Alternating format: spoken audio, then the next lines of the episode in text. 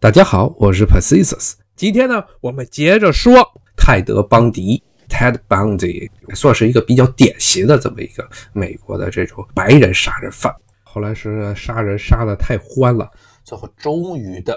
他引起了美国当地警方的注意。那么，在一九七五年年中啊八月份的时候。他终于被这个警察给逮着了，但是批捕之后，一个很大的问题就出现了，因为邦迪非常懂得销毁犯罪证据，所以警方一直都没有得到确凿的证据来证明他是这起人口失踪案的凶手，警方只能以人口失踪和这个绑架案来起诉他。当他这个受审，然后被关在监狱里的时候呢，警方认为他可能要越狱啊，结果他就真的越狱了。他第一次越狱是 Pitkin County 这个彼得金县这么一个监狱里，从这个法院的这个图书馆的窗户翻了出去，然后就逃了。他在这个山里呢走了三天三夜都没有找到出路，最后没有办法，他又回到了法院门口自首。然后自首之后呢，警方把他弄回到了之前关押他的这个加菲尔德县监狱。那在加菲尔德县监狱的时候，这家伙又开始策划要逃跑。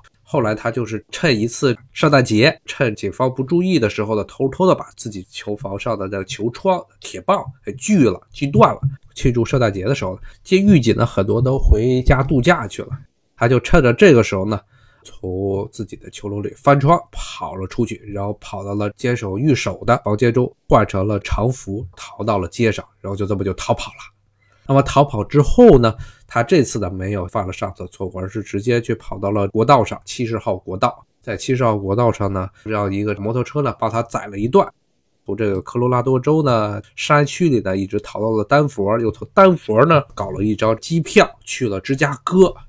当警方发现他越狱的时候，已经是他越狱之后十七个小时，而这个时候呢，保底已经跑到了芝加哥。邦迪去了芝加哥之后呢，他并没有在芝加哥待的很久，先是呢坐着火车跑去了密歇根的安哈伯。很多中国学生可能也知道这个地方，安哈伯是密歇根州立大学所在地。呃，不过很幸运的是，他在这个地方没有杀人，而是在那儿看了一场橄榄球赛，是他的母校。华盛顿州立大学当时是击败了密歇根州立大学，在美国一年一度的著名的这个橄榄球比赛中，他的母校这个华盛顿州立大学击败了密歇根州立大学。然后之后呢，邦迪他从这儿就偷了一部车啊，一路向南开到了亚特兰大，又从亚特兰大呢，他坐了一辆巴士，然后就逃到了佛罗里达的州府所在地。也就是说，他从这美国的最北边儿一路往南跑到了美国的最南头的佛罗里达。那么他的州府呢所在地就是塔拉赫西。他为什么跑这儿去呢？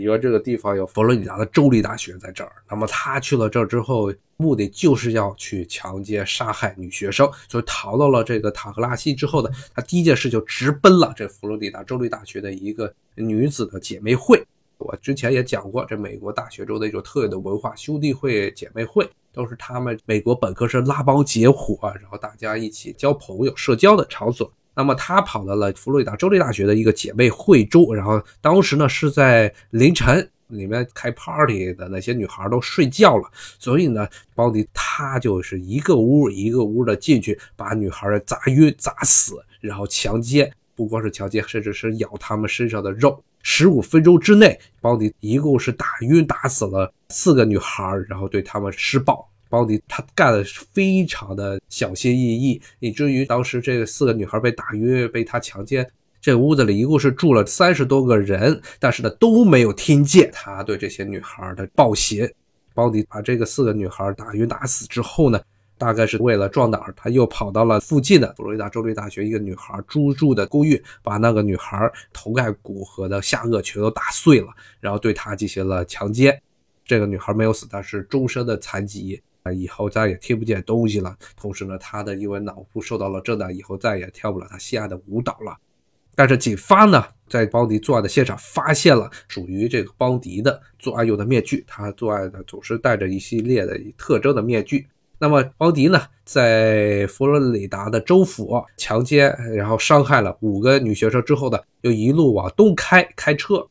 一路跑到了 Jacksonville，这是佛罗里达最大的城市，可能很多人认为佛罗里达最大城市迈阿密，但是迈阿密其实迈阿密市的人口，包括它郊区的人口算起来呢，是佛罗里达最大的城市。但是呢，如果只是单个按城市的人口来说，是 Jacksonville 这个地方是佛罗里达最大的一个市。那么泰德邦迪呢，他又想去强奸杀害好几个小女孩，都是中学和小学的女生。基本上这个人就是属于已经到了亡命之徒，开始疯狂的杀人，不计成本的，还是乱杀一通。那么终于呢，他开着车的到处跑的时候，在路上被警方给扣下来了，发现了他很多的作案的证据。又是在凌晨，他到乱处乱开，他要从佛罗里达逃到临近阿拉巴马州的路上的时候，被警方给扣住。扣住之后呢，发现他身上带了很多的他抢来的这些佛罗里达州立大学女生的身份证。然后还有大量的被偷了的这个信用卡，这个时候警方就当机立断把他扣留下来。扣留下来之后，这邦迪才发现自己当时已经被 FBI 列入了当年的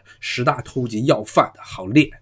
邦迪当他被抓了之后，警方对他进行了一系列冗长的审判。最后呢，他在他的审判过程中呢，警方发现了更多的证据，特别是他因为后来是不计后果的在佛罗里达到处杀人。伤人、强奸，所以警方掌握了很多非常确凿的证据，证明他的在佛罗里达犯案。一开始的时候，他在犹他州、在科罗拉多还有在华盛顿州这些犯案的警方都没有特别确切的证据，所以只能判他轻罪或者甚至要无罪释放。但是他佛罗里达的证据，包括他这个越狱的这些事实呢，使得他成为了一个重刑犯。最后，因为这些原因，因为一系列的血一般的事实摆在了陪审人员。法院的法官的面前，最后终于这佛罗里达要判处邦迪塔了死刑。但是呢，这家伙呢，虽然已经走上了人生的末路，但是他并没有完成自己的任务。他在这个时候揪了佛罗里达当地法律的一个漏洞，趁着这个审判的过程中，他居然跟他之前我们之前刚才说过的。泰德·邦迪呢？他之前在华盛顿州紧急服务中心，就是那个找失踪人口的地方，勾搭上的一个女人安布尼，跟他结了婚，估计结了婚，嘿，还生了一个孩子。这个布尼生孩子的时候呢，邦迪已经被佛罗里达判处了死刑，要以电椅的方式进行。那么，在他这个漫长的等待，他是八零年被判的死刑。但是在这八零年被判的死刑，他是按美国的这些法律呢，一般被判死刑的人总是要等非常久才会执行死刑。那么这个邦迪呢，他虽然有很多确切证据证明他是一个杀人如麻的家伙，但是他直到了八九年才坐上了电椅。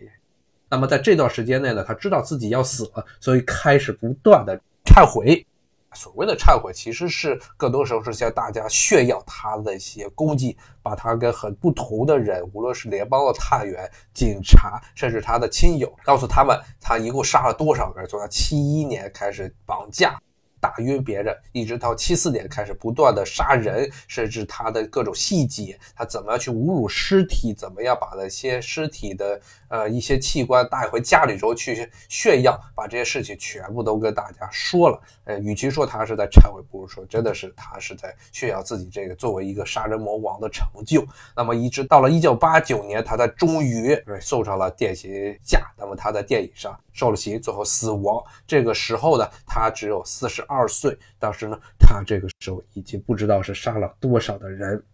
泰德·邦迪，但这个时候受刑呢，这个事件呢，当时是在全美国都引起了轰动，因为当时很多人是痛恨这个杀人魔王，甚至在他死了之后呢，很多的警方的人员呀，甚至就跑到了街上去放礼花，然后唱歌来庆祝这个妖怪终于被杀死了。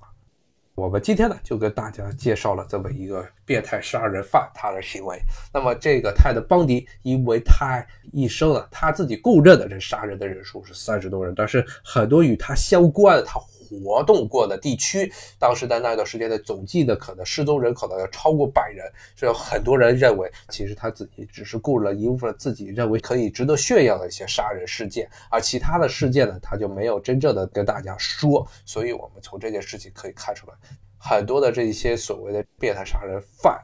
你无法从表面看出他他的内心的龌龊的。你看这个邦迪呢，他虽然早年有一些童年上的阴影，但是他后来非常精细的掩盖了自己心里中的这些恶念，让人大家觉得他是一个非常擅长交际呢，也是非常上进的这么个青年，甚至混到了华盛顿共和党的党部的。党主席的秘书这么一个职务，而且是多次的在各个学校、很多著名大学的法学院和其他的学院呢就学，让人觉得他就是一个似乎是一个从美国底层走上来的精英分子的形象。但是呢，我们可以说，可能是他自己的先天的很多的心理上的问题。早年的这些遭遇，使得他变成了这么一个恐怖的杀人犯，而且是具有一定的作案能力，而且擅长掩盖自己的这么一个变态杀人犯。